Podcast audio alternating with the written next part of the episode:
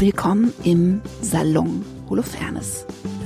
Ich bin Judith Holofernes, meines Zeichens Songwriterin und Autorin. Und in diesem Salon spreche ich mit möglichst unterschiedlichen Künstlern aus möglichst unterschiedlichen Disziplinen über das Kunstmachen. Mein heutiger Gast ist dem, was ich mache, eher verwandt. Und unsere Bekanntschaft geht weit zurück bis vor meinen Anfängen mit Wir sind Helden. Und unsere erste Begegnung war sehr, sehr wichtig und weichenstellend für mich. Mein Gast heute ist Fanny van Dann. Fanny van Dann ist eins der wenigen deutschsprachigen Songwriter-Idole, die ich überhaupt habe. Fanny van Dans Songs sind mir zuerst begegnet in Freiburg auf einer Wiese im Stadtgarten, dargebracht von Francesco Wilking von der schönen Band Die höchste Eisenbahn, der mir die Akkorde zu Nana Muscuri Konzert auf der Gitarre beigebracht hat. Die Songs von Fanny van Dann und seine wunderschöne, anrührende Stimme, die ich kurz später dann äh, kennengelernt habe, haben mich damals mit 18, 19 völlig umgehauen in ihrer zarten Mischung aus Albernheit und Melancholie.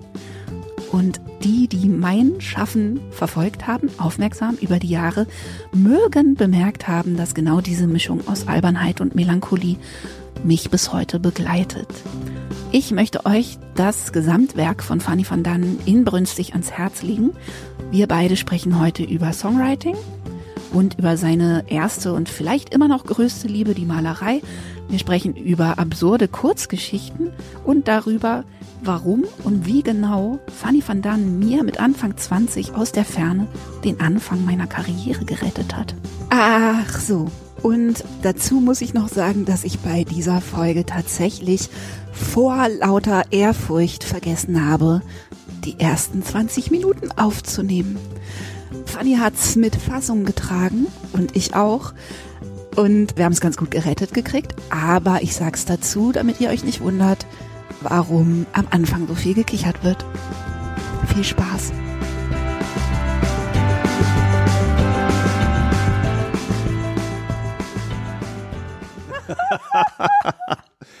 oh Mann, oh Gott. Es ist mir wirklich noch nie passiert und daran kann man äh, meine Hingerissenheit von Fanny van Dannen ablesen. Ich habe nicht auf Aufnahme gedrückt und wir unterhalten uns schon eine ganze Weile. Ich sage nochmal herzlich willkommen, Fanny van Dann. Ähm, jetzt muss ich kurz nachdenken. Wahrscheinlich kommen wir auf diese Sachen, die wir jetzt schon gesagt haben, sowieso ja, zurück. Ja. Ach, wir fangen einfach locker nochmal neu Wir an. fangen einfach locker nochmal an. Also ich habe schon ganz viele nützliche Sachen erfahren. äh, gut, ich glaube, was wir unbedingt nochmal sagen müssen, ist, dass ähm, die lockere Fernberatung der Judith Holofernes durch Fanny van Dann früh angefangen hat, nämlich ich glaube 1998, wo ich Fanny ein Tape geschickt habe. Ich meine, es wäre eine Kassette gewesen, ja. Mhm. Eine Kassette Mhm. und eine der schöne mit- Kassette mit irgendwie mit mit Glitter irgendwas, das glänzt auf jeden Fall schön. Das habe ich bestimmt mir ganz viel Mühe für dich gegeben und ich habe sie bestimmt mit zittrigen Händen eingetütet und eben mit der kühnen Hoffnung auf Rat von Fanny van Dann. Ich bin nach Berlin gezogen und eine meiner ersten Handlungen dort war, dass ich dir irgendwelche Aufnahmen geschickt habe Mhm. und dich gefragt habe, ob du mir, ich weiß gar nicht mehr, ich habe leider den Brief nicht gefunden und auch deinen tollen Antwortbrief nicht. Mhm. Wenn ich die noch finde, dann lese ich die noch vor als Intro. Aber du hast damals diesen Brief gekriegt und tatsächlich geantwortet. Ja, ja. War ja auch schöne Musik. Du hast auch damals schon sehr schön gesungen. Und ich habe auch Dankeschön. probiert, das denn an die Plattenfirma zu vermitteln. Die fanden es auch schön, das weiß ich noch, aber sie, die waren ja immer sehr, sagen wir mal, sehr eigen so in ihrer Auswahl. Ja, ja, ja. Das war so im Prinzip Glückssache, ob die nur was mochten oder nicht oder eben veröffentlichen wollten. Das hat damals eben nicht geklappt. Und ich, Ich, glaub, war aber auch noch ein Küken. So, ne? ja, war ja, ich glaube, es hat, ich glaube, ich habe dir das auch geraten, das mal nicht zu überstürzen und mal so in Ruhe weiterzuarbeiten. Und ich glaube, das ist immer ein guter Rat, dass man nicht so zu früh ins Rampenlicht kommt und mit allem, was dann da dran hängt. Ne? Man muss dazu sagen, ich hatte einen Song. Ein paar von den Songs haben es sogar auf die erste Heldenplatte geschafft. Mhm. Einer war aber der Song Popstar, der es nicht auf die erste Heldenplatte geschafft hat. Und da singe ich über das Popstar werden wollen, Mhm. aber tatsächlich natürlich nur so halb ernst gemeint. Und ich weiß noch, was ich dir damals hoch angerechnet habe, ist, dass du so ernsthaft auf den Inhalt eingegangen bist. Ne? Also hast dann so gesagt, ja, okay, Popstar werden wollen, schön und gut, aber mach mal nicht zu schnell und mach nicht zu früh. Und hast zum Beispiel auf die Tatsache, dass ich darin singe, Popstar, hahaha, eins lässt mich noch nicht schlafen, eins lässt mir keine Ruhe, Popstar, hahaha, will ich dich lieber ficken oder wär ich lieber du, dass du das total elegant hingenommen hast, dass ich das da dringend singen möchte. Also damit hattest du überhaupt kein Problem, sondern du hast mich ja einfach sehr weise und sehr nett beraten. Du hast wahrscheinlich den wahren Kern von diesem Song gespürt, den man auch rein ironisch hätte lesen können und hast mich gewarnt und es war sehr nett. Ja, es ist natürlich eine tolle Geschichte, wenn dann jemand auch einen, einen Weg macht, nicht? Und dann erfolgreich wird. Das ist, ich, ich habe ja im Laufe der Zeit etliche Sachen zugesteckt oder zugeschickt bekommen. Und da ist es ja nicht so passiert. Aber ich bemühe mich eigentlich immer, wenn ich Post bekomme oder wenn Leute mir was schicken, denen eine vernünftige Antwort zu geben. Ja, aber also ich rechne dir das hoch an. Also jetzt noch mehr als damals, damals natürlich eh schon. Aber wenn ich, ne, jetzt wo ich weiß, dass man natürlich auch nicht der einzige Nachwuchskünstler ist, der auf die Idee kommt, Mhm. ich finde das schon Wahnsinn. Also es war irgendwie ein ausführlicher, handgeschriebener Brief, der da zurückkam. Mhm. Das war schon toll für Ja. mich. Ja, wenn das, wenn das geht, mache ich das. Wenn äh, es geht, aber nicht immer. Es sind ja immer spezielle, besondere Ja, genau. Sachen. Ja, und ich kann nicht immer antworten. Sagen wir mal so. Ich möchte Leuten eigentlich nichts Negatives schreiben. Ja. Ich möchte keinen Ab Abbruch tun, wenn Leute begeistert bei der Sache sind.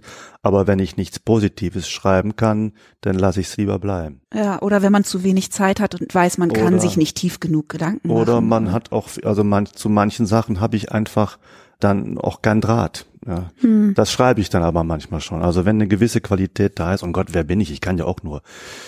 Im Endeffekt gefällt einem etwas, was ist Kunst? Ja, entweder gefällt's dir oder es gefällt dir nicht. Leute kamen früher in unsere Galerie, haben sich kaputt gelacht und meinten, was soll das? Ich sag, du hast doch schon gelacht. Ja. Was soll das? Ja, also ich meine, es ist ja doch im Endeffekt immer eine Sache von Gefallen oder nicht. Ne? Also Ja, klar. ja, deshalb oft mu- muss man schon vorsichtig sein, dass man Menschen halt nicht, nicht verletzt. Ne?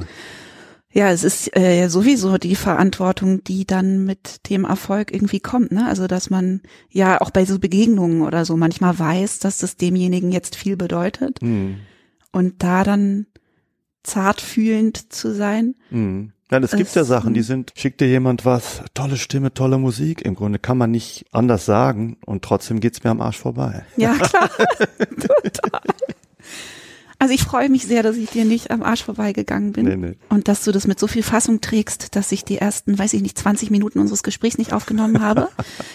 Gut, dass wir uns vielleicht immer schon hätten mal treffen sollen, auch ohne Mikrofon.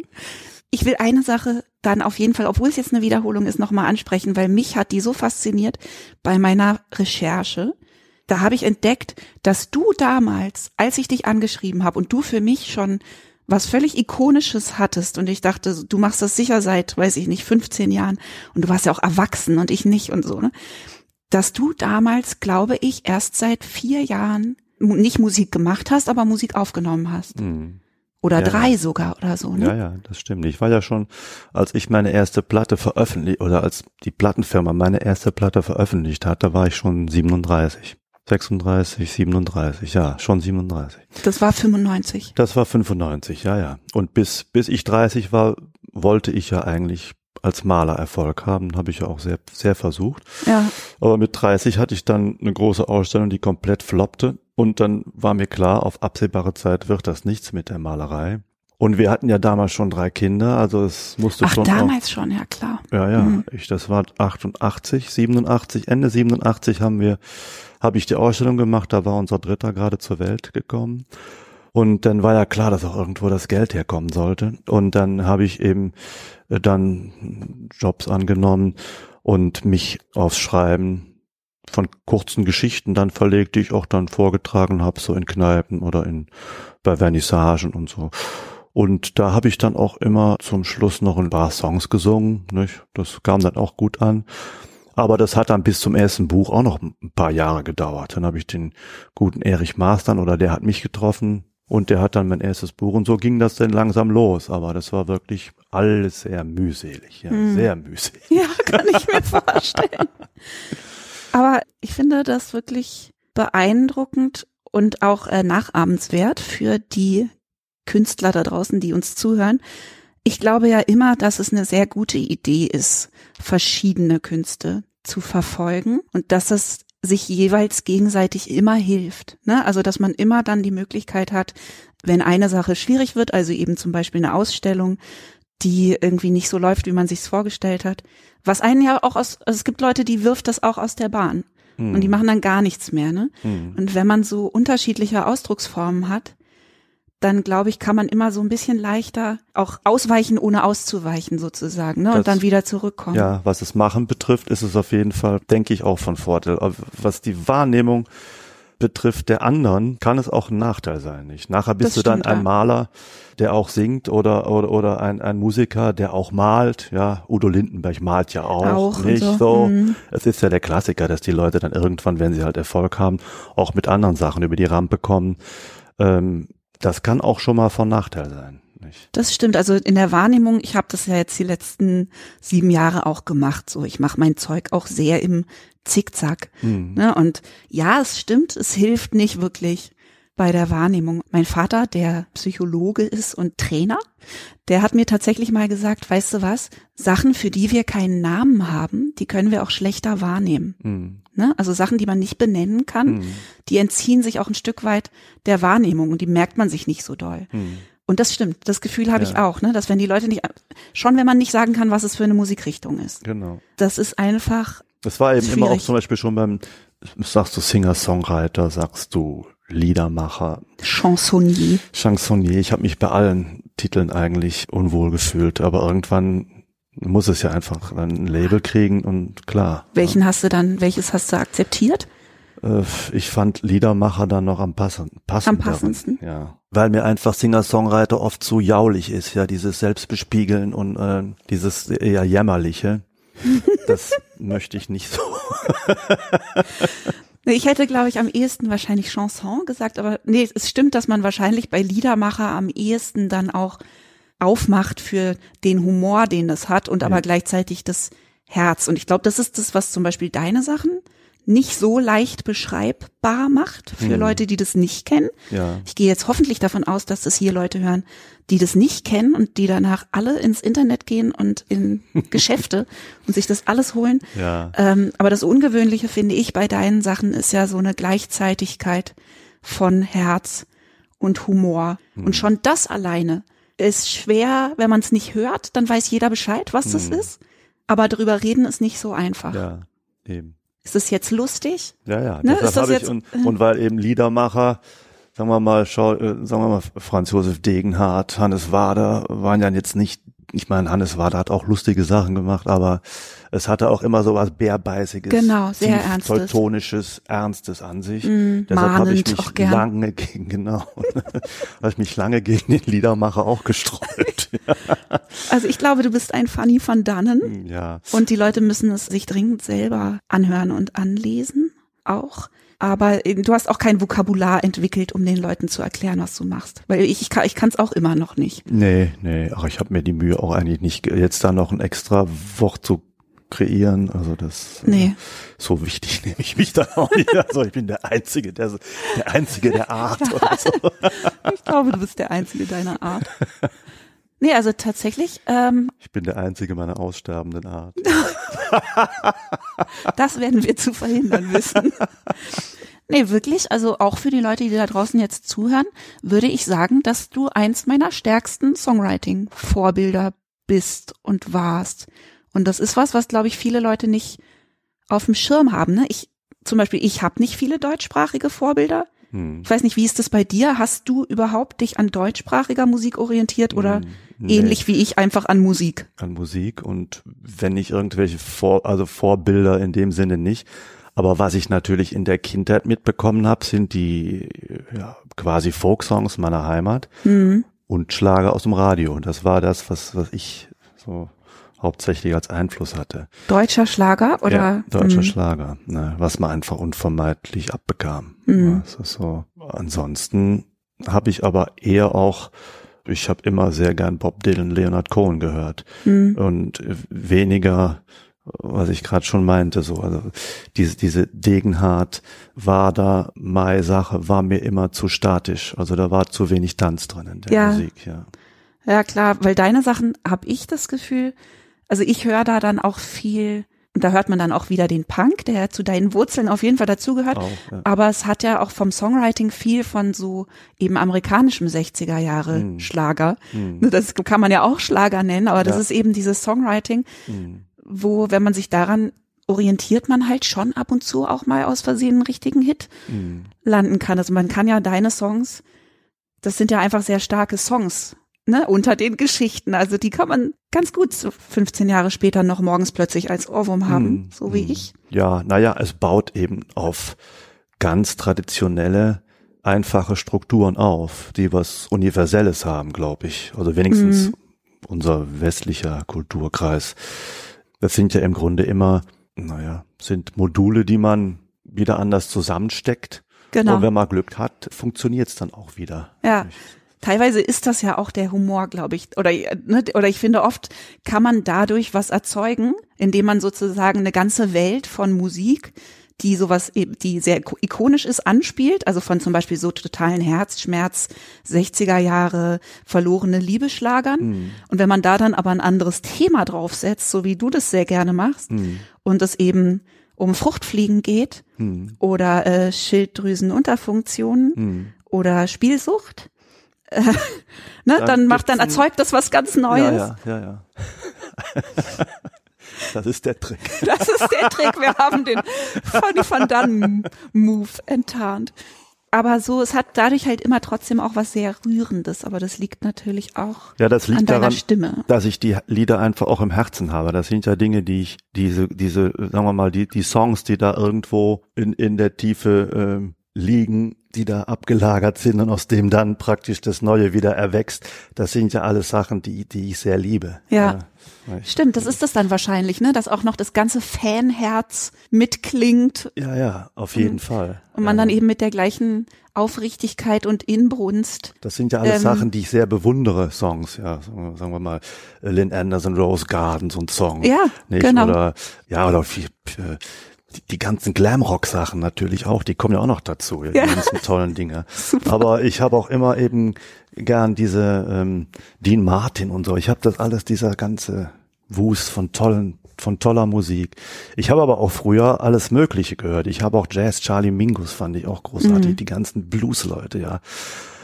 Lightning Hopkins und so, das sind auch alles äh, Einflüsse, die da sind. Ich habe sogar äh, Kirmesorgelmusik gehört. ja, es gibt so viel, es gibt so viel tolle Sachen. Nur so, was ich nicht mochte, das war dieser SPD-Frühschoppen Dixieland Jazz. Ah ja, mhm. das auch nicht so, nicht so meins. Es sind also ein paar Sachen, die kann ich schon nicht leiden, aber aber ich habe eigentlich ein sehr breites Spektrum von von Sachen, die mir gefallen.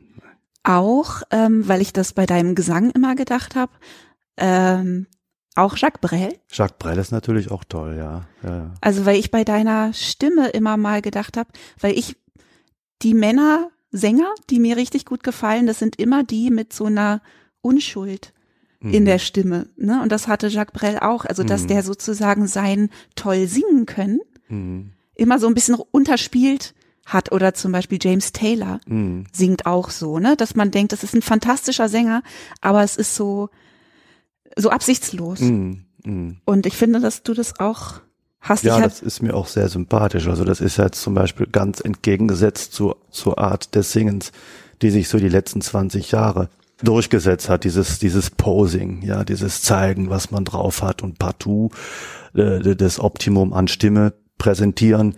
Das ist, fand ich immer uninteressant. Es geht um den Song und da setzt man die Stimme so ein, wie es nötig und gut ist. Ja. Und nicht mehr und nicht weniger.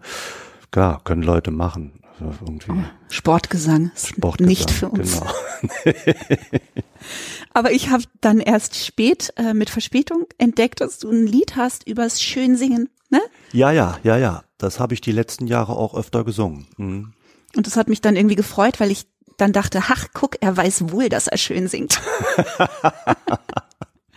ähm, ich mache ein Mixtape, wenn wir hier durch sind. Mache ich einfach ein Mixtape mit allen Songs, über die wir gesprochen haben. Äh, ein Song, der unbedingt dabei sein muss, den habe ich wirklich jahrelang bei den Helden als Mikrofoncheck. Man hat ja immer so einen Song, ne, Ja, den ja. man singt, Ja. als Mikrofoncheck gesungen. Das ist Fanclub der Sehnsucht. Ja, ja. Magst du den noch? Ja, Kannst ja. Den mag ich immer noch. Ja, ja. Der ist so schön. Mhm.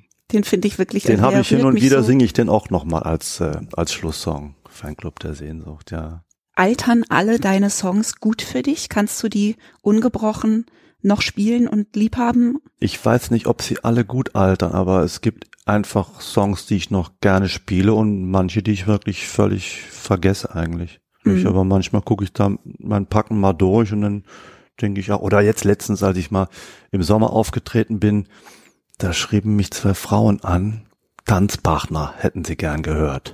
ja, und dann habe ich es auch raus, jetzt auch gern gespielt, aber dann war der Abend chaotisch mit Regen, en masse und so und dann konnte ich es leider nicht mehr spielen, aber ich hätte ihn gern gespielt. Das war, dachte ich, auch, ist eigentlich schon auch noch ein ganz, ein ganz schönes Lied. Aber manche Hattest du den nicht- vergessen? Äh, ja, der war schon irgendwie eigentlich aus so meinem, ja. Aber ich bin nicht dement wie mein Jüngster mal. Manchmal sagt er, Papa, du bist dement. Nein, du hast einfach unglaublich viele Songs geschrieben. Ja, ja, da kommt schon was zusammen. Ne? Also wenn, vor allem, wenn man jetzt bedenkt, dass du mit 37 erst die ersten davon veröffentlicht Mhm. hast, dann hast du seitdem, also du hast jetzt, glaube ich, 14 Ja, Alben 14 mit neuem Material und dazu noch ein Best-of Aber es und gab Gedichte. natürlich, sagen wir mal, die äh, Lieder auf der ersten CD waren natürlich, äh, stammten aus der Zeit, sagen wir mal ab neun. Das ging ja mit den Lassie Singers eigentlich wieder los, dass ich angefangen habe, auf Deutsch zu schreiben, also Songs zu schreiben. Erzähl das doch mal dem, dem quasi neu dazugekommenen äh, Ja, also ich habe die, ich habe eigentlich also mit den Liedern angefangen in meiner Muttersprache, in diesem limburgischen Dialekt.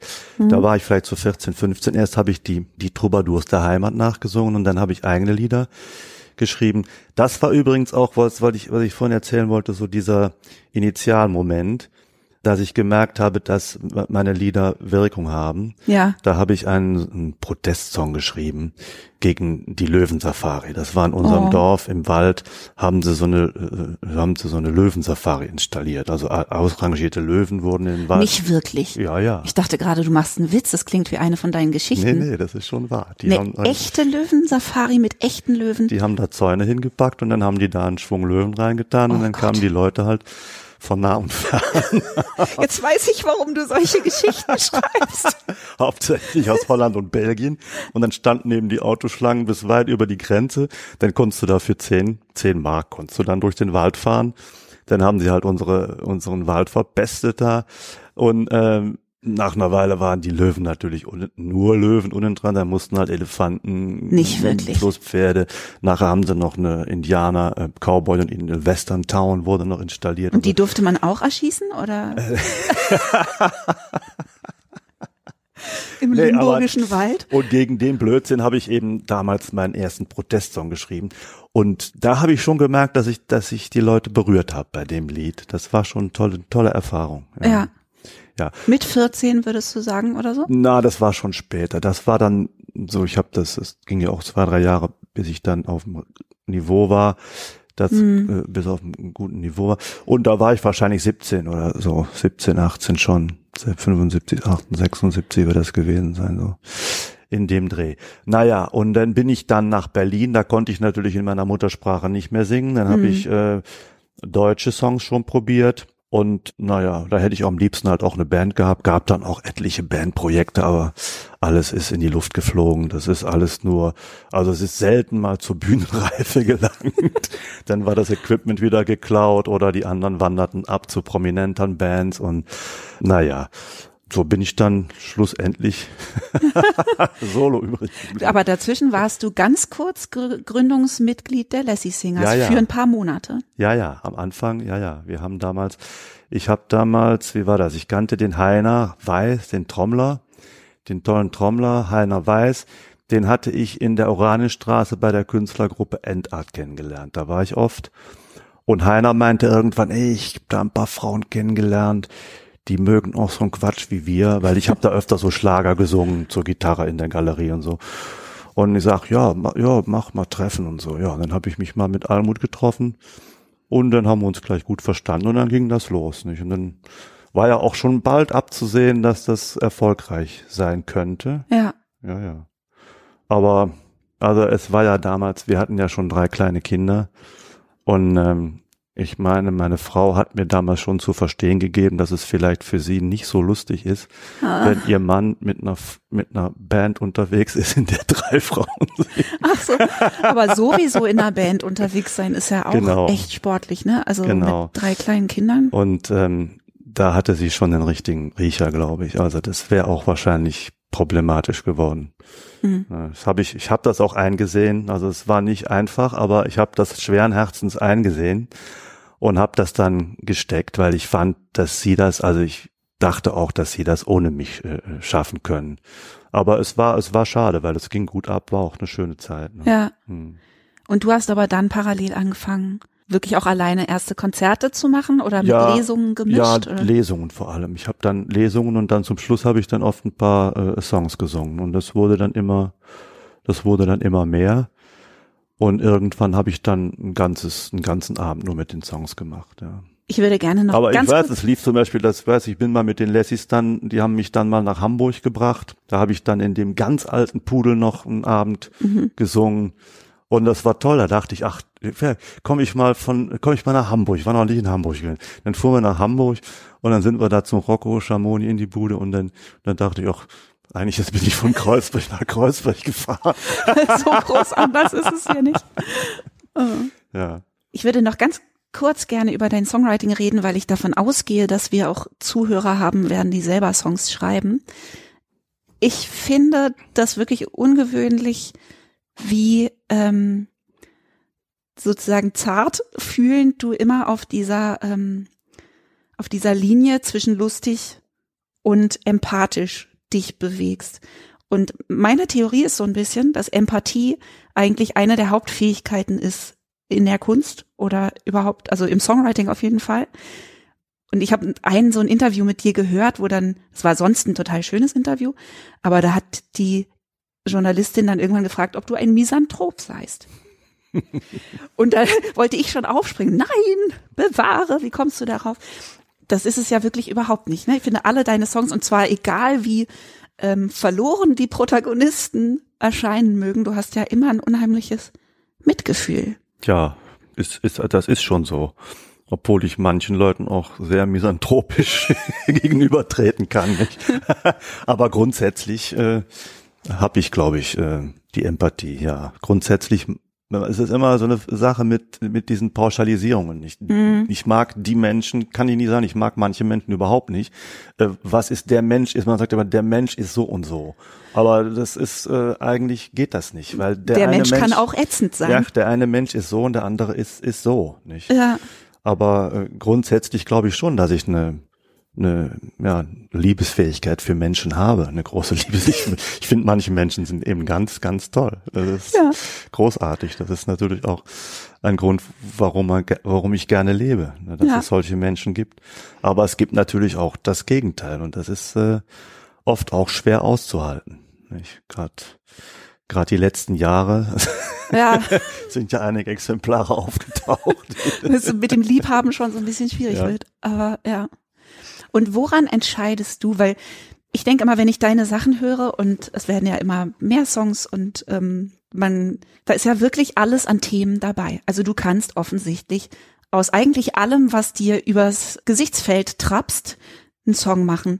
Woran entscheidest du dann, dass irgendwas doch kein Song ist? Also was wird aussortiert, weißt du, wenn du ähm, entscheidest, worüber ja. du schreibst? das entsteht entsteht dann, aber ich meine, es entsteht oft äh, etwas, was ich nachher nicht veröffentliche. Es gibt ja Sachen, die, die ich schreibe, äh, die dann aber nachher nichts taugen. Ne? Bei meinem, bei meiner Art zu schreiben, ob das Geschichten oder Songs sind, ist natürlich auch viel Mist dabei, ja. Oder Sachen, die einfach dann aus dem Ruder laufen. Geschichten, die ich nachher selbst nicht mehr verstehe oder wo, wo ich mich dann fragen muss, kann man das irgendwie, ist das nach, nee, das geht völlig.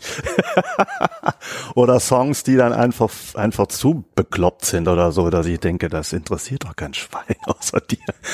Aber du schreibst, du schreibst erstmal Aber ich schreibe erstmal, das ist ein Impuls, ja, auch bei meiner Malerei. Ich bin eigentlich so ein mhm. Impulsmensch und das, das passiert dann und nachher, ich schreibe das ja, ich schreibe alle sind Poesiealben. Ich habe jetzt gerade eingepackt vier Kartons mit Poesiealben. Da schreibe ich erstmal alles handschriftlich rein mhm. und dann gucke ich mir die Sachen nach zwei, drei Wochen oder manchmal auch zwei, drei Monaten erst an, weil es ja vernünftig ist, etwas Distanz zu haben zu dem, was man macht. Sonst ist man ja zu, zu eingenommen dafür. Ja. Ja sagt übrigens Stephen King auch über ja. sein Schreiben, dass er sozusagen ohne Zensor einen kompletten Roman runterschreibt und sich dann zwingt, wirklich sechs Wochen mindestens was ganz anderes zu machen. Mhm. Auch eine andere Kunstform oder ne, irgendwas, mhm. was ihn so amüsiert, aber nicht, und dann geht er zurück. Und mhm. dann kommt der quasi Schneideprozess. Ja, ja, ne? weil man ja, so, man ist ja subjektiv. Man, du möchtest ja, dass das, was du gemacht hast, ähm, gut ist. Nicht? Das, das redet man sich dann mal ganz lange ein. Das ist doch gar nicht so schlecht. Ja. Es gibt auch Songs, die nehme ich mir immer wieder mal vor und denke, ach, eigentlich ist er nicht schlecht. Und dann probiere ich es wieder mal und dann denke ich, nee, es reicht nicht. Und dann Jahre später, ach, ja. Und kriegst du dann man, auch mal einen gerettet, oder? Manchmal kriege ich einen gerettet, ja. Oder ich entdecke ein Lied, das zum Beispiel dieses Schön Singen. Ja. Das ist ein Song, den gibt's schon relativ lange. Also ich glaube, den habe ich Anfang der Nullerjahre geschrieben. Ja. Und äh, den habe ich irgendwann mal wiedergefunden und dann dachte ich, ach, der ist ja eigentlich auch gar nicht so schlecht. Und dann habe ich den mal gesungen und das hat den Leuten gefallen. Seitdem habe ich den eigentlich immer dabei oder oft, ne? Ja, aber manche Sachen funktionieren eben noch nicht, die kriegst du nicht hin, ob kriege ich nicht hin, mhm. Obwohl ich manchmal bis zum äh, das ist manchmal schon so ein Running Gag, so, ich auch der schon wieder.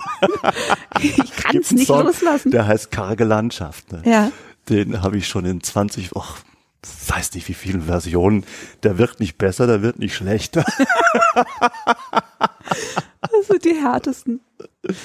Ja, aber ich finde das ganz gut, dass ähm, werdenden oder auch schon seienden Songwritern immer mal wieder zu sagen, dass es wirklich eine gute Idee ist, richtig viel zu schreiben. Oder ich wahrscheinlich in anderen Kunstformen auch. Ne? Also dass ich, ich denke immer, man muss sich erlauben, auch sehr viel schlechte Kunst zu machen, mhm. um irgendwie bei guter zu landen, ne? Und man darf nicht mit zu nee, viel nicht. Ekel nee, auf das gucken, was dabei so rauskommt. Nicht so, die, die großen Skrupel sollte man nicht haben. Aber ich habe auch schon in meiner Jugend, habe ich auch schon mal einen ganzen Packen Gedichte einfach verbrannt, weil ich dachte, weg damit, ja.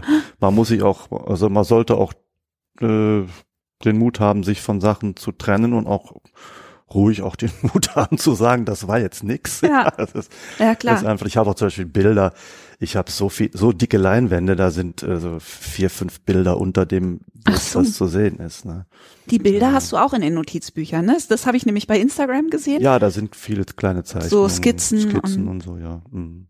ja, ja. Ich bin so eine äh, Notizbuch Fetischistin so ein bisschen. Ne? Ich liebe das einfach handschriftlich, mm. mein Zeug zu machen. Ja. Ich mache eigentlich auch alles, also auch alle Planungen, ne? Oder wenn ich so Pläne aushecke oder mm. so, das mache ich alles erstmal handschriftlich, auch noch mit mehrfarbigen Stiften. Also ich brauche mm. das irgendwie, ne? Mm. Und es gibt weniges, was mich so glücklich macht, wie wenn ich mich in einem Café oder mm. irgendwo hinsetze, mein Notizbuch aufmache und weiß, ja. ich habe jetzt, weiß ich nicht, zwei Stunden Zeit. Ja, finde ich auch toll. Auch dieses kleine Format. Das hat mich auch über die Jahre äh, gerettet, in denen ich nicht malen konnte, keine größeren Bilder malen konnte, weil ich einfach die Zeit oder die Energie nicht hatte, mhm. habe ich trotzdem immer meine Poesiealben weitergeführt und dann bleibst du immer trotzdem in dem Bildmodus drinne. Das ist dann zwar kleineres Format, aber die Beschäftigung geht geht weiter. Nicht? Das ja. war war wichtig. Ist ja beim Schreiben auch so, ne, dass ich das Gefühl habe, auch Tagebuchschreiben mhm. hilft schon oder so. Ne, es mhm. ist einfach ein Muskel, ja, der ja. irgendwie bewegt oder ein Gelenk, ja, was bewegt genau. werden will. Ja. Und im Schreiben zu bleiben ist generell irgendwie eine gute Idee. Ja. Ja. Und du schreibst in geblümte, kleine, teilweise gepolsterte. Ta äh, Tagebücher von Woolworth, habe ich gehört. ja, mit so Schlössern. Hast du schon mal Ja, eins ja. abgeschlossen und nicht mehr aufgekriegt? Ja, habe ich auch. ich habe jetzt Schlüssel gefunden von einem, äh, weiß ich nicht, wozu, wozu die gehören. Ja, das sind halt äh, auch größere Formate. Es gibt also auch so größere Kladden, A4, aber auch kleinere, so diese, also alles, alles Mögliche. Ja, das hat angefangen mit den Dingern von Woolworth. Die kriegte man ja für vier, vier Euro, vier Mark damals. Und, Ja. naja. Und hast du das Gefühl, dass sozusagen diese drei Kunstformen mal mindestens zur Verfügung zu haben, dass das dir auch hilft, nicht in so Blockadezustände zu kommen? Ja, klar. Wenn ich, äh, wenn mir, äh, wenn ich keine Lust habe zu malen, kann ich natürlich was äh, schreiben. Und umgekehrt auch. Wenn ich, äh, obwohl ich das auch mit den Blockaden nie so ernst genommen habe, ich meine, entweder fällt mir was ein oder nicht. Ne? Wenn Ja. es nichts, äh, ich gehe nicht davon aus, dass, dass ein Mensch äh, immer, immer alles machen kann. Ne? Wie immer, Ja, ja, das ist toll, das stimmt, ne, weil ich glaube, das größte Problem an Blockaden ist die Panik, die eben. sie auslösen. Dann ist es eben mal eine Weile, dann passiert es eben mal eine Weile nicht. Okay, das ist eben so. Ich, ich habe sowieso das Gefühl, es gehört ja auch zum, zum Schaffen, gehört ja auch ein Erleben dazu.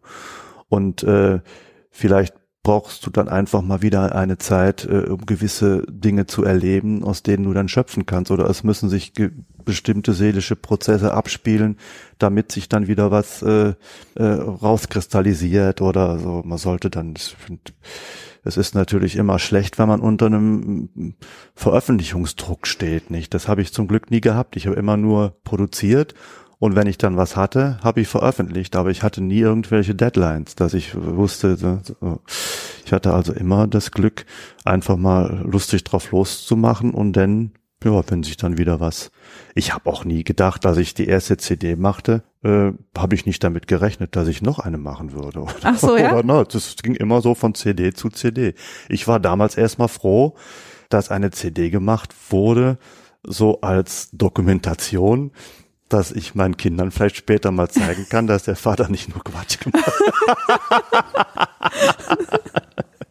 nee, ich habe wirklich nicht geglaubt, dass das denn äh, weitergeht. Aber dann ging das immer weiter. Weiß man, wann es sich erschöpft? Nicht? Das weiß man ja. Man, ich weiß es nicht. Das äh, ist eben so im Leben. Und wann hattest du dann die ersten Konzerte, wo du gemerkt hast, huch, was ist denn hier passiert? Hier stehen plötzlich x äh, junge Menschen und singen lauthals von Nana Muscuri Konzerten? Ja, also die, die Auftritte waren eigentlich von Anfang an schon ähm, ganz gut. Ne? Also wie gesagt, als mich Wiglaf an die Volksbühne gebracht hat, ja, ich muss dazu sagen, ich habe den Wiglaf auch schon in der Lessisinger Zeit kennengelernt und dann hat sich der Kontakt aber irgendwie ver verleppert.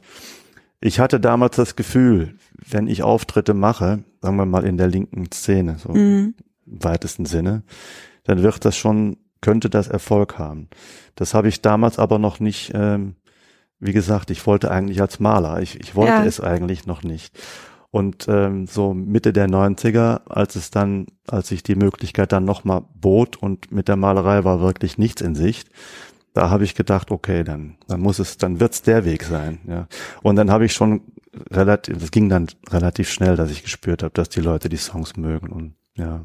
Das äh, muss so schön gewesen sein, oder? Ich stelle mir das toll vor, Ja, das- wenn man dann, weil ich weiß auch nicht, das, das ruft ja, das, was du machst, ruft so eine schön disproportionale ähm, Euphorie aus bei, bei Leuten. Ne? Also ich kenne so viele Leute, die das so inbrünstig lieben und dann ist es aber ja so, so klein und unaufdringlich irgendwie. Ne? Du hast diese Songs und die Leute schallern das aus voller Kehle. Mhm. Das muss doch toll gewesen sein, als das dann anfing, oder? Ja, ja, das war auch, äh, es war sehr schön, aber es war auch ambivalent, weil ähm, ich wollte es eigentlich zu der Zeit, also ich hätte zwischen 20 und 30 tatsächlich gerne Musik gemacht und auch damit Erfolg ge gehabt. Ja. Also wenn jetzt die Malerei nicht davor gestanden hätte, Mm. das war eben mir wichtiger. Ja. Wenn die Malerei nicht da gewesen wäre, hätte ich das äh, also das fand ich schon so zwischen 20 und 25 mit den Bands und so, das war richtig, also fand ich toll von der Ener die Energie war klasse, ja. Und da habe ich auch gerne auf der Bühne gestanden. Aber als ich dann, sagen wir mal, die erste Platte gemacht hatte, war ich schon über Mitte 30 und ich hatte eigentlich nicht mehr das Bedürfnis, vor allem durch die Lande zu ziehen. Und Ah, ich ja, weiß, okay. da, dann haben mich die, die, die Tricons da, das Label, die haben mich dann erstmal auf eine Reise durch die Schweiz geschickt und in, durch Bayern über so kleine Dörfer, ja. Und dann sitzt du da mit Mitte äh, sieben, mit, mit 37, stehst du da in irgendeinem Dorf in Bayern auf der Bühne. Und denkst, was Äh, mache ich hier? Backstage ist so ein halber Quadratmeter neben dem Feuerlöscher. Mit so, mit so welligen Käsebrötchen, oder? Die da so seit Wenn's- morgens liegen und schwitzen. Wenn überhaupt irgendwelche Brötchen. Ich kann nicht, weiß ich nicht mehr. Es waren immer nette Leute, aber es war natürlich alles sehr bescheiden. Hm. Oder in, in der Schweiz, dann in irgendeinem so Berghotel. Äh, Oh ja. es mhm. war sehr, es war sehr nett, aber trotzdem war es jetzt nicht so ähm, mein, äh, mein Traum gewesen. Und hast du dann richtig viel gespielt trotzdem? Hast du so Jahre gehabt, wo du Ich hatte nie ähm, das Gefühl, dass ich zu viel gespielt hatte. Meine Frau meinte später, ich hätte viel zu viel gemacht, aber Okay. die ersten Jahre habe ich wahrscheinlich schon relativ viel gespielt. Obwohl ich immer darauf geachtet habe, dass die Familie nicht zu kurz kommt. Also das äh, habe ich so in Erinnerung. Kann natürlich sein, dass ich äh, mehr gemacht habe, als es mir jetzt vorkommt. Also ich weiß es nicht. Aber mir war es eigentlich immer, ich wollte nie, ich habe mich auch oft mit Plattenfirma, nachher auch mit Verlag da, äh, ja, nicht gestritten, aber wir haben uns darüber auseinandergesetzt. Die wollten natürlich, dass ich viel mehr mache. Mhm. Und ich habe ihnen immer versucht klarzumachen, dass ich meine Zeit zu Hause brauche, um einfach auch ähm, aufzu aufzutanken, dass ich Ja. die, dass ich aus der Situation zu Hause meine Kraft ziehe, meine Sachen zu machen. Wenn ich unterwegs gewesen wäre, zu viel unterwegs gewesen wäre, äh, wäre das nicht gegangen. Da war ich mir immer sehr sicher. Ja. Und die wollten aber immer, komm, du musst mehr unter die Leute, die wollen dich und so. Ich habe gesagt, ja, das mag ja so sein, aber ich kann, ich muss mit meinen Kräften auch haushalten. Und das habe ich auch durchgesetzt, glaube ich. Also, also ich glaube, die ersten fünf Jahre bin ich schon viel unterwegs gewesen, aber danach habe ich es eigentlich so weit reduziert wie möglich. Das heißt, ähm, ein, zwei Touren im Jahr Ja, ja. plus so ein paar Festivals. Eigentlich immer zu, Mhm. äh, eigentlich immer zu den Plattenveröffentlichungen dann eine Tour. Festivals habe ich nicht gemacht wegen der Allergien. Ich musste mich ja immer beschränken auf die, äh, Auf die Herbst-Wintersaison. Aber das finde ich, ich habe das nämlich, das habe ich gelesen und dann dachte ich sofort, da müssen wir drüber reden, weil ich habe ja auch total viele Allergien, Pollenallergie auf jeden Fall und dazu aber noch alles mögliche andere. Und ich bin absurderweise nie auf die Idee gekommen, deswegen im Sommer nicht zu spielen. Mhm. Aber es ist bei mir auch so ein bisschen, wäre ein bisschen schwierig, weil im Herbst dann für mich die Grippesaison anfängt, weil ich jetzt auch nicht die, Mhm. ich habe einfach nicht die robusteste Mhm. Konstitution. Ja. Aber wenn ich im Sommer nicht spielen würde, also kannst du dann gar nicht singen in der Pollen? Also ich hatte Zeit, jahrelang den Mai völlig, äh, war ich immer völlig platt. Das heißt, du hast auch Also irgendwie. Atmung, Atmung ging ganz schlecht und ich habe mich aber auch völlig kaputt. Also Ich weiß, dass ich vor der Leinwand hockte und habe nicht mal einen Pinsel Nicht hochgekriegt. Ja, das war, das war wirklich manchmal echt demütigend. Ja. Das sind ja teilweise dann auch die Medikamente, ne, die man nehmen muss, die Mhm. ja auch noch ganz schön schlauchen. So. Ja, ja, aber das, äh, ich habe auch immer versucht, also ich habe eigentlich versucht, ohne Medikamente das zu schaffen. Die letzten Jahre bin ich da ein bisschen offener geworden. Ich habe einen tollen Tipp. Mhm. Den können wir jetzt hier raus äh, an die Welt geben. Ich habe eine Atemtechnik gelernt, die meinen ganzen Nebenhöhlen, Scheiß und so ähm, relativ in den Griff gekriegt haben. Toll. Und auch dieses Hysterische, was man durch die Pollenallergie hat, Ja. ne, dass das alles so kribbelig Ja. wird. Ähm, das kann man mit Buteco-Atmung, kann man googeln. Das ist eine russische Atem Atemtechnik. Ähm, verblüffend gut in den Griff kriegen. Buteco. Das ist ein bisschen ähnlich wie auch teilweise so yogische Ja. Atemtechniken von einem russischen Arzt entwickelt. B-U-T-E-Y-K-O. Buteco. Und äh, das übe ich ganz viel. ja. Und das ist krass, weil das nämlich tatsächlich ähm, entzündungshemmend wirkt. Echt, das Ja. ist ja toll. Das ist ja nicht zu fassen. Ja, und ich kann damit zum Beispiel jetzt meine Nase aufatmen. Also ich kann jetzt, wenn mir die Nase zugeht, kann ich statt Nasenspray äh, paar Minuten diese Übungen machen und dann macht's irgendwann so komische kleine Plopp-Geräusche Mhm. und die Nase geht wieder auf. Na, das werde ich mal nachsehen. Aber ich habe immer noch total viel Ärger mit dem. Ja, also das hat mich sehr angesprochen, als ich das gelesen habe, dass du damit auch Naja, zu tun ich hast. hatte eigentlich, äh, es ging besser dann. Sagen wir mal, vor fünf, sechs, sieben Jahren wurde es besser. Und im letzten Jahr dachte ich sogar, verdammt, es ist jetzt, äh, ist so gut wie weg. Ha. Aber äh, letzte Saison war wieder richtig, war dann doch wieder richtig heftig. Ja. Also war es ein Rückfall, war es, äh, ich glaube, es war ziemliche starke Pollensaison die letzte. Aber gut, es hängt ja auch immer mit seelischen Geschichten zusammen. Ne? Mhm. Es ist ein Kreuz. Es ist schwer abzuschätzen. Ja, ja. Aber es ist auf jeden Fall so, ich, zeitweilig war es eben so schlimm, dass ich das, dass ich zusehen musste, am besten sogar vor April, ja, auf jeden Fall vor April wieder zu Hause zu sein, weil es geht ja schon mit den Hasel, Ja, ja. ne? Haselnuss geht oder Erle geht ja auch schon relativ früh los. Ja, ich habe, glaube ich, Heuschnupfen von Februar bis November Hm. irgendwie in Mhm. unterschiedlichen Schattierungen. Aber, ähm, aber was ich interessant finde, ist, dass das halt total, also es spricht für ziemlich ausgeprägte ein, Talent von dir, auf dich selber aufzupassen.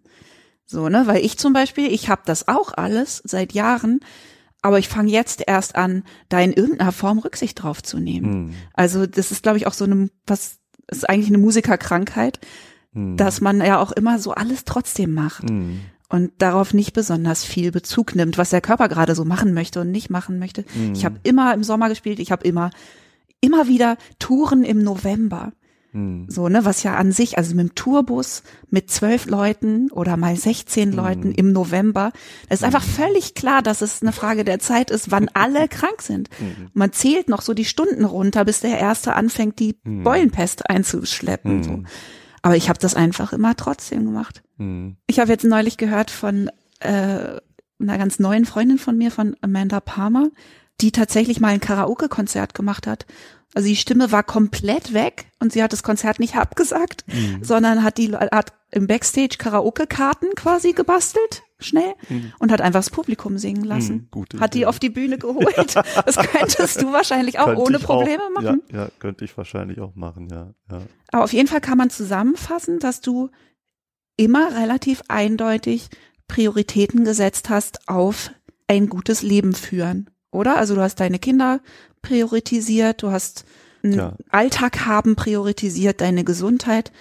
Und Mhm. Also das, ich finde das äh, toll und faszinierend und es ist jetzt nicht so üblich in unserer Branche. Ja, ich habe also mit den mit den Allergien, das habe ich einfach schon äh, seit Kindheit. Deshalb habe ich mich das, also ist das einfach immer Teil meines Lebens gewesen. Damit habe ich mich immer arrangieren müssen. Mhm. Und äh, naja, mit den Kindern, die Kinder sind mir einfach und das Familienleben ist mir bis heute wichtig. Das hätte ich nicht anders machen können. Auch gar, also das ist jetzt wirklich nichts. Das hat sich einfach so, es ist eine ganz natürliche Geschichte gewesen. Ne? Wenn du hast ja dann auch irgendwann angefangen, und zwar glaube ich, weil du von Rocco Schamoni Campino vorgestellt wurdest, ne? Was ich auch Ja, das lief schön irgendwie finde. über die Hamburger Leute, die haben, Ja. die haben mich mal aufgenommen und da haben sie eine Platte äh, gemacht, auf dem das Lied Willy Brandt war und das haben die Hosen wohl auch mal gehört und Ja. so haben die mich äh, kennengelernt, ja. Und dann hast du eben angefangen, auch ziemlich ausgiebig für und mit anderen Leuten zu schreiben. Ja, Was nee, ich, ne, was, also ich kann mir einfach vorstellen, dass es dann unheimlich schön ist, wenn man so veranlagt ist und eben so ein Leben haben will, dass auch einfach ab und zu mal jemand anders mit deinen Sachen spazieren geht. mm, mm. Ja, aber das war nicht so. Das waren nicht so viele Leute. Das war mal Udo Lindenberg, rief halt mal an und hat dann, äh, glaub, Nana Muskuri und Gutes tun, hat er allerdings Genau. mit anderer Musik dann gemacht. Andere Melodie auch? Andere Oder? Melodie, ja, ja. Ah, okay. Hm, klappte auch nicht wirklich. Hm. Aber Hat er gut, gemacht. Hat er gemacht. Und, und Campino rief irgendwann an und dann dachte ich, na ja, mal gucken. Das konnte ich mir eigentlich auch nicht vorstellen. Aber weil wir uns gleich sympathisch waren, haben wir gedacht, komm, mal gucken, vielleicht geht ja was. Und das, das ging dann auch. Bei einigen Songs gab es dann so eine Schnittstelle, nicht, was dann, aber wir mussten eben immer sehen, was, was passt, ja, weil das eben ja auch eine ganz andere Art zu singen ist, äh, nicht eine andere Art zu Musik. Ich weiß noch, als ich das erste Mal, da haben sie äh, das Lied Schönsein aufgenommen und das haben wir dann in unserer Küche mal gespielt. Das war schon toll, einmal so einen Song mit einer Wucht zu hören, so wham. Genau, es hat, es hat halt einen völlig anderen Gestus, so, Ja, ne? Es ja. hat halt diese Wucht und stattdessen Ja. hat es nicht dieses Zarte, was dann ne, irgendwie Ja. mit dem Humor sich bei dir auf eine bestimmte Art und Weise Ja. ver Deshalb funktionieren ja manche Sachen auch nicht. Ich, also es gab ein Lied von mir, war das, äh, äh, Frauen dieser Welt heißt das. Und äh, das haben die Hosen auch gemacht. Ah, okay. Und Mhm. ich fand, das funktionierte dann nicht. Ja, das kann ich mir vorstellen. Einfach, ja. äh, das, äh, es, es ist einfach eine gewisse Form von, weiß ich nicht, Ironie oder Genau. sagen wir mal, was soll man, Ironie und Mitgefühl. Ja, genau. Und das ist halt eine ganz, eine ganz äh, diffizile Geschichte. Und, und das mit meiner Art, das zu singen, äh, macht's dann soweit okay. Ja, aber wenn, wenn da ein Element nicht so stimmt, dann, dann ist es auch nicht mehr so. Es ist Ja. auch nicht mehr gut. Ne? Also ein bisschen auch wie, wenn man zum Beispiel Sendungen guckt mit und ohne Synchronsprecher. Mhm. Ne, wenn du Schauspieler im Original hörst und dann Genau. kommt plötzlich der Synchronsprecher und dem fehlt eine der Schattierungen, Genau. der Fa- Facetten Ja. des Originals. Zum Beispiel bei Dr. House habe ich das gehabt, wo ich dachte, wenn man das auf Deutsch guckt, dann weiß man nicht, warum man das gucken soll. Weil der weil was übrig bleibt, ist Arschloch. Ja. So, ne? Also, Ja, ja. Ja, gerade an der Stimme hängt ja so diffizil. viel. An der Stimme hängt ja so viel. Das Ja. kann eine Kleinigkeit sein, die alles ausmacht im Prinzip. Nicht? Aber mit den Hosen war trotzdem ist bis heute eine schöne äh, Sache und äh, immer wieder mal was äh, zusammen gemacht, ja. Ja, ich denke auch, dass das, dass man da dann einfach sich sehr aufeinander einstellen muss und das finde ich total spannend beim Schreiben. Also ich mache das auch inzwischen wenig, aber immer mal, dass ich so schreibe Mhm. Mit anderen Leuten. Mhm. Und ich finde das total spannend, weil man dann ja auch kennenlernt, wie die so ticken und dann sagen die, ja, aber das Wort, das kann ich da irgendwie nicht singen. Mhm. So, das würde ich nie singen. Und dann denkst du, ah, okay. so, also man kann sich da, man muss sich unheimlich aufeinander Mhm. einschwingen irgendwie, ne? Ja, ja, das hat wahrscheinlich eben auch gepasst, weil wir eben aus dem Rheinland, ne, Ja. so Rheinländer und dann der Punk-Hintergrund und das, das war wahrscheinlich schon so, was uns zusammen ge ge gehalten hat, ne. Hat Campino sozusagen deine Punk-Roots für dich vor zigtausende Leute ja, gebracht. Ja. Ja. Obwohl ich nun nicht, also ich bin ja nun nicht so Punk wie die Hosen, aber äh, war auf jeden Fall eine Musik, die ich auch mochte. Ne. Ja. Habe ich vielleicht das Punk-Ding habe ich vielleicht sogar eher in meiner Malerei oder in Mhm. meiner äh, bildenden Kunst äh, mehr als dann nachher in der Musik, nicht? Und vielleicht in den Texten sogar auch. Ne? Also Auch. ich habe ich hab ja das Gefühl, Genau. dass deine, ähm, dass deine Kurzgeschichten und deine Malerei miteinander verwandter sind als beides mit den Songs Mhm, oder so, ne? Dass das sehr, ähm, ja, einfach sehr aus der gleichen Hirnregion wahrscheinlich kommt. ich finde das total spannend. Also ich finde auch deine Geschichten ganz toll. Und äh, ich musste da immer lachen, weil die Geschichten auch lustig sind. Aber es gibt immer noch einen Teil, wo ich lachen muss, weil ich denke, was für ein Spaß das machen muss. Und wie schwer es dann aber auch sein muss, zu unterscheiden, welcher Quatsch der zu große Quatsch ist. Mhm. Ne? Also wie, wie machst du Mhm. das? Wo entscheidest du? Wo ist die Linie zu, das ergibt jetzt noch so einen traumhaften, Mhm. sprunghaften Sinn für mich und das Mhm. nicht mehr? Ja, ich mache das immer rein intuitiv. Also das habe ich, da gibt's keine Kategorien eigentlich. Ich lese mir das durch und denke, okay, das ist, das ist, das geht. Das kann ich veröffentlichen. Aber ich weiß nicht, ob ich, äh, ich weiß nicht, ob ich da immer richtig liege. Manche, manche Sachen sind vielleicht immer noch äh, zu abgedreht oder oder zu blöd oder was weiß ich, zu zu irgendwas. Naja, ich finde, sie sind sehr abgedreht, also deutlich abgedrehter als alle Musik, die ich von dir kenne. Aber ähm, Ja, das sie, ist es funktioniert halt noch. Also es nimmt einen noch mit und ich Mhm. stelle mir das unheimlich schwierig vor, da den Punkt sozusagen zu erwischen, wo man wirklich alle abschüttelt, Mhm. weil es ist ja absurd. Mhm. Und es ist, ne, also Mhm. surreal, aber wo entscheidet man dann, dass das jetzt noch stimmt? Also ich finde, es sollte immer, also bei aller Absurdität und bei aller Surrealität, muss es für mich einen, einen wirklichen Bezug zur Realität haben. Also es, es sollte schon an Gefühle andocken, die auch äh, die andere Menschen auch haben. Also äh, wir müssen nur ganz Oder- kurz zur Erhellung des, äh, der Zuhörerschaft sagen, andere Leute als Erbsen, die sich im Tiefkühlregal unterhalten, andere Leute als ähm, Uhren, die sich über den Verlauf der Zeit unterhalten und auch als Gurkenwale am Baggersee. Ja, zum Beispiel. So.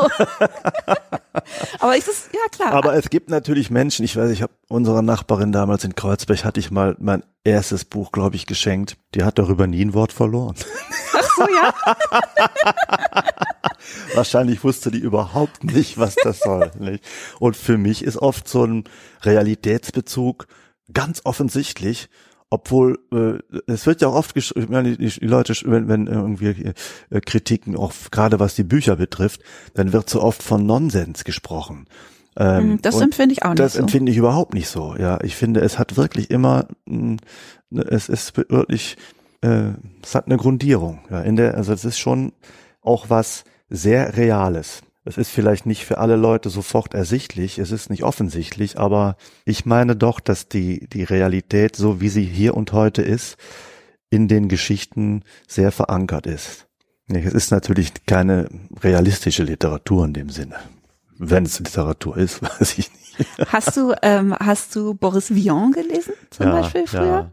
So der Schaum der Tage und so, Ja. das ist ja auch, ähm, Ja, habe ich das Gefühl gehabt, könnte dir auf jeden Fall auch es, gefallen. ja, es, es gibt etliche Sachen, die, die so, die so ähnlich sind, nicht? Aber, aber es ist ja doch immer noch, ähm, oder Daniel Charms haben manche gesagt. Ich weiß es nicht. Es ist, es gibt so, es gibt so viele tolle Sachen auch. Es gibt so viele Sachen, die, die ähnlich sind, aber Oder kennst du ähm, Trout Fishing? ja, tolle Bräutigan, ja klar. Bräutigan. Ja, Bräutigan ist einer meiner Ja. Superstars, ja. Ja, den Ja. habe ich auch, den hat mir wiederum mein Freund Taitur, ähm, mit dem ich ganz viele Songs geschrieben habe, Ja. hat mir den gezeigt und ich habe mich so gefreut. Es war ein Sommer mit Brautigan, den ich nicht missen möchte. Ja, der ist, der ist fantastisch, der Typ. Also vor allem dieser Spirit, der ist so besonders, ja, Ja. von diesem Vogel. Also unglaublich schräg und toll. Und das hat auch was, was Leichtes und was Abgründiges, alles. Es Alles. ist so, es ist so großartig, ne? und magisch und so und man wird aber halt nicht abgeschüttelt. Also ich finde das eine Ja. sehr interessante Kunstform, Ja. weil es eben völlig absurd ist Ja. und trotzdem fühlt man sich noch so wohlwollend an der Hand Ja. da durchgeführt und hat äh, vertraut. Ja. So man denkt irgendwie wird schon, wird schon. Ich gehe mal mit. Ja. Das finde ich ist einer der besten Hippie-Hervorbringungen, die es gibt. Ne? Also Auf jeden schon, Fall. fand ich schon. Ja. Ja, ja. Aber wie passiert das dann? Also sitzt du zu Hause in deinem Arbeitszimmer und denkst, ich schreibe jetzt eine Geschichte? Oder bist du spazieren und denkst, Gurkenwale? Ähm, nee, so ein Begriff wie Gurkenwahl kommt mir einfach in den Kopf und dann, ja, aber, aber ich weiß nicht, ob der Gurkenwahl jetzt zuerst da war und dann habe ich angefangen zu schreiben oder ob das jetzt beim Schreiben kam, we- weiß ich nicht. Nicht, ich habe, äh, ja, manchmal fällt mir was ein, dann schreibe ich es auf, aber ich setze mich, habe auch Zeiten gehabt, da habe ich mich wirklich einfach hingesetzt und mal gesehen, was passiert. Ne? Aber sind das dann sozusagen so halbbewusste Traumähnliche Zustände, die du dann auch suchst und herstellst? Oder ist da auch Ja, Handwerk dabei? Nee, also es ist also erstmal eher so ein traumähnlicher Zustand. Es hat schon was losgelöstes, ja. Es ist schon, es ist schon eine eigene Welt, ja. Sind da auch Träume, also wirkliche Träume? Nee, Mit habe ich nicht, nee, nee. Meine Frau äh, ist eine, war eine große, ist eine große Träumerin. Weiß ich nicht, ob sie es heute noch so ist. Die hat früher mir ganze Träume erzählt. Das fand ich immer total faszinierend. Das kann ich, also ich erinnere mich immer an so ein paar Sachen aus Träumen, aber sie konnte richtige Träume, also alles erzählen, Details und sowas fand ich immer komplett verrückt, ja. Aber in meinen Geschichten ist das nicht so. Nee, da habe ich, glaube ich, noch nie irgendeinen Traum ähm, benutzt. Ja, Hätte ich auch kein Material gehabt, weil wie gesagt, also an Träume erinnere ich mich ganz selten. Aber hast du sozusagen Techniken, um dich in diesen Zustand zu bringen? Oder gibt es irgendwelche Bedingungen, wo du sagst, weil zum Beispiel ich schreibe unheimlich viel im Spazierengehen, Mhm. in Bewegung oder so. Hast du sowas, dass du, Also beim Ähm. Spazierengehen habe ich auch oft Einfälle, ja. Aber es geht auch, wenn ich mich einfach schön irgendwo hinsetze, Ruhe habe mittlerweile und ähm, dann, ich habe oft angefangen zu zeichnen. Das ist vielleicht mein Starter. ah, okay. Ja, ich kritzle was. Ich kritzle was und dann kommt ein Wort oder irgendwas kommt in den Sinn und dann geht's vielleicht, vielleicht los. Weiß ich nicht. Aber das heißt, es entscheidet sich von alleine, ob was ein Bild wird oder eine Geschichte Ja. oder ein Gedicht. Da hast du keinen bewussten Moment, wo du sagst, ach, Nee. ich glaube, das ist Nee, nee, das fängt ja, das, das fängt an und ergibt sich dann eigentlich aus der Sprache. Ob's, wenn es halt einen gewissen, vielleicht einen gewissen Rhythmus hat, hat, dann merke ich schon, ach, das ist vielleicht ein, Doch ein äh, Lied. Äh, oder ein Gedicht oder ja, so, ne? äh. Wie Fanclub der Sehnsucht war anfangs auch ein Gedicht einfach Ah, ja. nur. Und äh, ja, und dann, oder eben eine Geschichte oder je, je nachdem, das entwickelt sich so. Also ich habe das Gefühl, dass bei deinen neueren Sachen, also gerade jetzt auch, ne, auf der neuen, dass zum Beispiel, äh, wenn es Abend wird am Meer oder Mhm. bisschen älter Hochhaus oder so, also dass, dass es mehr jetzt Sachen gibt, wo ich das Gefühl habe, die sind ähnlich absurd wie deine Geschichten, oder? Kann es sein, dass es sich so ein bisschen seinen Weg bahnt auch in die Musik? Es kann sein, es kann sein. so absurdistische Geschichten Ja, oder hier die ähm, giftigen Kerne, die die Pferde gegessen Ja, haben. Ja, ja. Ja, ich nehme an, dass ich in den in den Songs vielleicht noch etwas ähm, konservativer bin, weil es einfach eine sehr konservative Form auch ist. Ja, klar.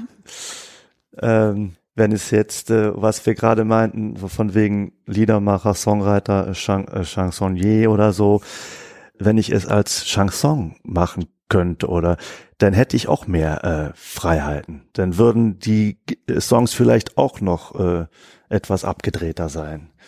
Nicht, aber durch diese durch dieses Ah, ja. einfache, sagen wir mal Volkslied-Folk-Schema, ja, hält sich das vielleicht dann etwas mehr in dem vernünftigen Rahmen.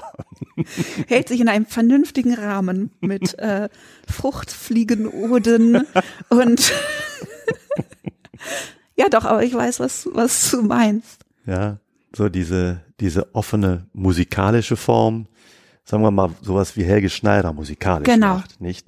Der hat sich ja da äh, eben sehr viel Freiheit erschlossen. Ja, und auch gleich von Anfang an so angelegt, Genau. ne, dass da alles Genau. geht eigentlich. Und das ist, eine, das ist eine tolle Sache. Da kannst du dich Mhm. natürlich äh, richtig austoben, kannst du im Endeffekt alles machen, was du drauf hast.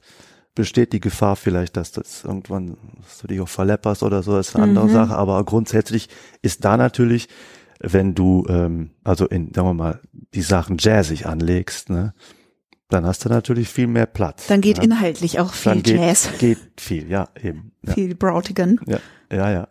Ja, eben. So ein Spirit von Bräutigam, den, den könnte man, glaube ich, auch nicht. Ja, ach, ach, das geht alles. Das geht das doch geht immer alles. alles. Was äh, mich noch interessiert, also was ich mich immer frage, weil ich habe ja jetzt, weiß ich nicht, ich habe vier Platten mit den Helden gemacht und jetzt zwei Soloplatten. Das heißt, ich bin immer noch bei einem Bruchteil von dem, was du veröffentlicht hast. So, ne? Und ich habe schon das Gefühl, boah, ganz schön viel Musik. So, und ich habe, ähm, Da ist ja auch mehr Musik. Ja. naja, ganz schön, ganz schön viel Songs auf dann doch auch inzwischen schon ganz schön viel Leben und so. Und was ich mich frag, ist, wie sich das verändert, wenn man dann irgendwie 14 Platten gemacht hat. Bist du zum Beispiel jetzt weniger aufgeregt, wenn du was rausbringst? Also bist du immer noch genauso eng identifiziert mit allem, was du rausbringst, wie du es irgendwie eben Ja. mit 40 oder so gewesen ja. wärst? Ja, ja, das ist schon, das ist schon ganz ähnlich. Aber aufgeregt bin ich eigentlich beim Veröffentlichen nicht. Ich fand immer den, ich finde immer den Moment eigentlich am schönsten, wenn ich auf der Bühne stehe und ein unbekanntes Lied singe. Das Mhm. finde ich immer am schönsten. Wenn dann die erste Reaktion kommt. So weiß man ja nicht, ob die Leute so oder Alle gehen. ne? Ich habe ich kann mich an, äh, äh, da habe ich in der Volksbühne damals das erste Mal Uruguay, das Lied Uruguay, Mhm. da dachte ich ja, schon ein bisschen seltsam das Lied. Mal gucken. Und dann dachte ich, ach scheiße, ich singe es jetzt gleich, gleich, gleich am Anfang raus damit. Und dann, dann war auch die Reaktion gleich toll. Das war ein schönes, es ist immer ein schönes Gefühl. Es ist natürlich schöner, wenn, äh, wenn man die Reaktion der Leute schon äh, kennt, äh, ne, ist klar. Das mache ich ja fast nicht. Wahrscheinlich ist es deswegen auch aufregender mit dem Veröffentlichen. Ich wünsche mir das manchmal. Mhm. Also ich würde das gerne herstellen, so ein Modus, wo einfach mal immer irgendwas schon an die Leute kommt Mhm. und nicht dann immer so, guck, was ich drei Jahre lang gemacht habe. Mhm. Überraschung. so. Also ich finde das total entlastend, auch ja. Sachen live zu spielen. Mhm. Aber wenn ich ein Buch oder so rausbringe, das ist, also regt mich nicht mehr, also regt mich Reg dich nicht mehr auf. Du hast dieses sehr schöne Lied, das heißt, ich bin nicht mehr jung. Und da will ich eigentlich nur, weil ich es zitieren möchte, aber ein bisschen passt es auch zu dem, was wir gerade besprochen haben.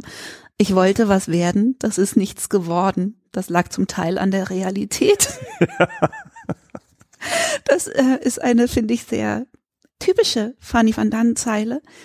Und ich finde, das passt ja eigentlich zu allem, was du so gemacht hast, ne, dass du mit der Realität nur sehr lose befreundet bist, oder?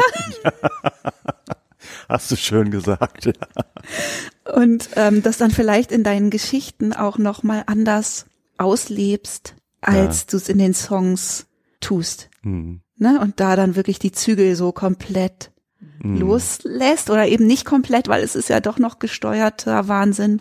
Hm. Ich würde mich total freuen, wenn du zum Abschluss noch was vorlesen würdest. Ja, Und zwar, ähm, genau, da Hast liegen du deine? Bücher. Nee, ich habe im Sinn nicht. nee, ich wollte es dir überlassen. Ich habe so ein paar Lieblingsgeschichten, aber ich dachte vielleicht, Mal Ähm. gucken. Also das ist was, das ist ein älteres Buch. Das ist, ähm, glaube ich, schon zehn Jahre, zwölf Jahre alt. Und das ist das Neue.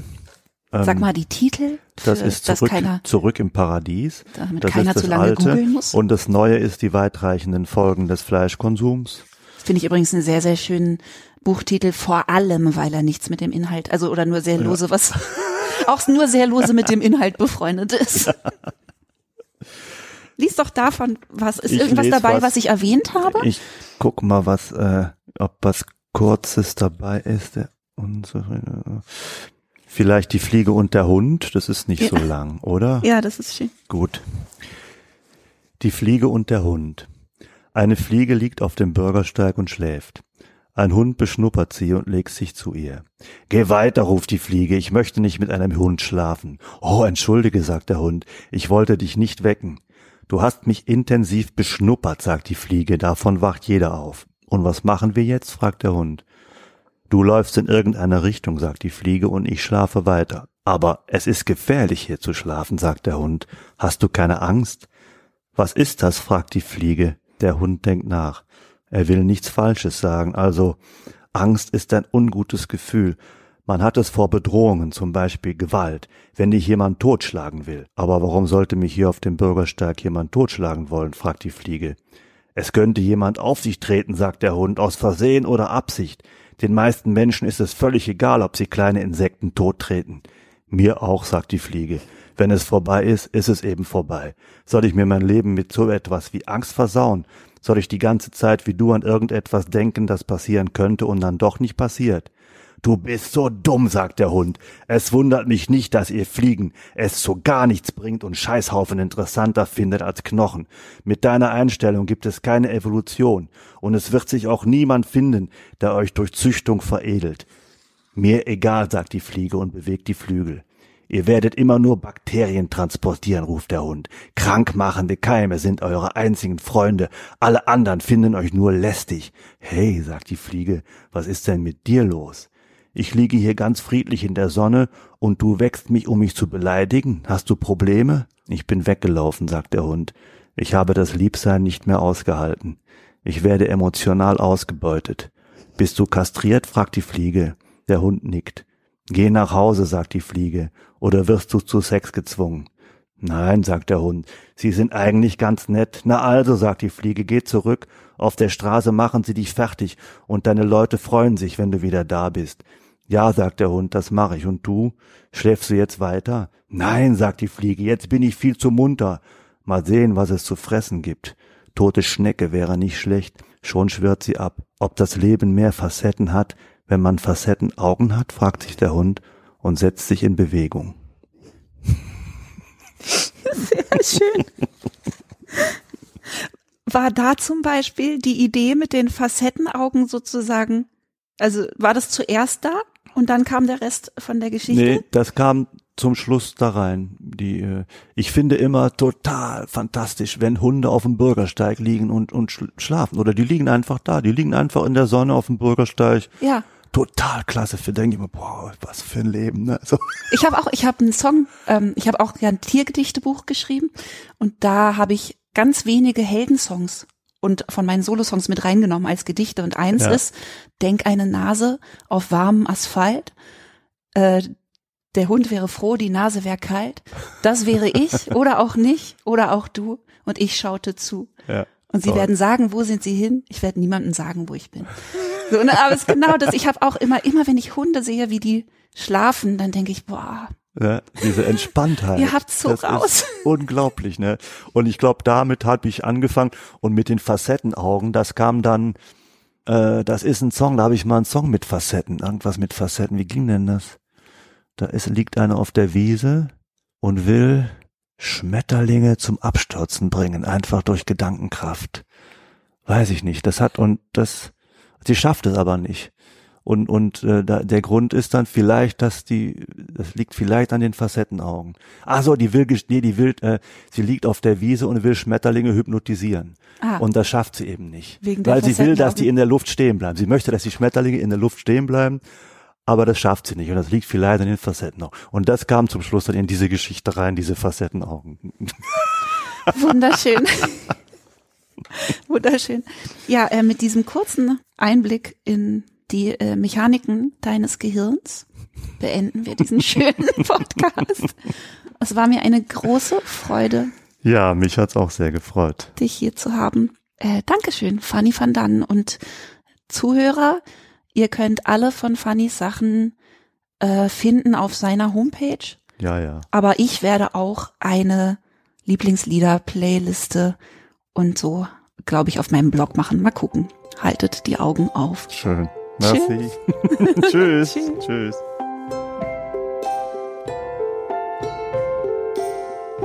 Das war der Salon Holofernes mit Fanny van Dannen. Bitte kauft alles von Fanny van Dannen. Ich schwöre, es ist sehr gut fürs Herz.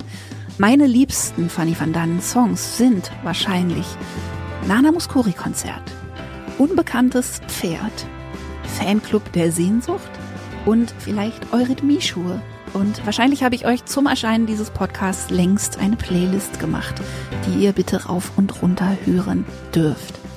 Diese Folge war wie immer gesponsert von Judith Holofernes, mir selbst. Ich freue mich natürlich, wenn ihr auch meine Musik rauf und runter hört. Wenn man das ganz, ganz ausdauernd macht, kommt am Ende des Tages sogar ein kleines bisschen was bei mir an. Danke euch und bis bald. Du bist so müde, ich sag du mich auch. Ich meine, ich lieb dich jetzt erst recht und du mich auch.